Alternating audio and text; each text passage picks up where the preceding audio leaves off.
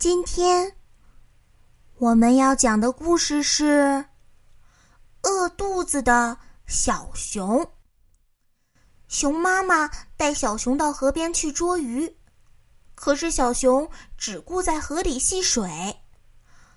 别玩水了，宝贝儿，你应该学会自己捉鱼吃。熊妈妈说：“我就要玩水，扑通扑通，真开心。”小熊不听妈妈的话，只顾扑通扑通的玩水，扑通扑通的声音把河里的鱼全吓跑了。熊妈妈抓起小熊，把它从河里拖上岸来，说：“你在这儿待着吧，我要捉一条大鱼呢。”一会儿，熊妈妈真的捉到了一条大鱼，小熊开心的叫了起来。哇，好大的鱼哦，一定很鲜美哦。熊妈妈说：“想吃鱼，你自己捉吧。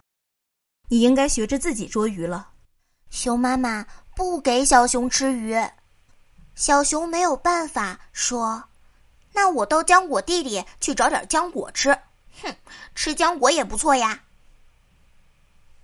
可是小熊到浆果地里一看。一个浆果也没有了，没关系，我知道那边的苹果树上还有苹果呢，苹果吃起来也不错呀。小熊说：“他又来到苹果树下，可是树上连一个苹果也没有。”小熊真是又累又饿，坐在苹果树下直喘气。这时，小熊看到一段圆木头，哎。妈妈说过，在圆木头下能找到好吃的蘑菇，我也来试试吧。哎呦，哎，小熊用了很大的力气才把圆木头推开，可是圆木头下面什么也没有。哎呦，我现在又饿又累，真想妈妈呀。小熊慢慢的走到妈妈身边，妈妈笑着说。孩子，你回来了，睡吧，天晚了。可是我肚子还饿着呢。小熊说：“你饿肚子，妈妈很难过。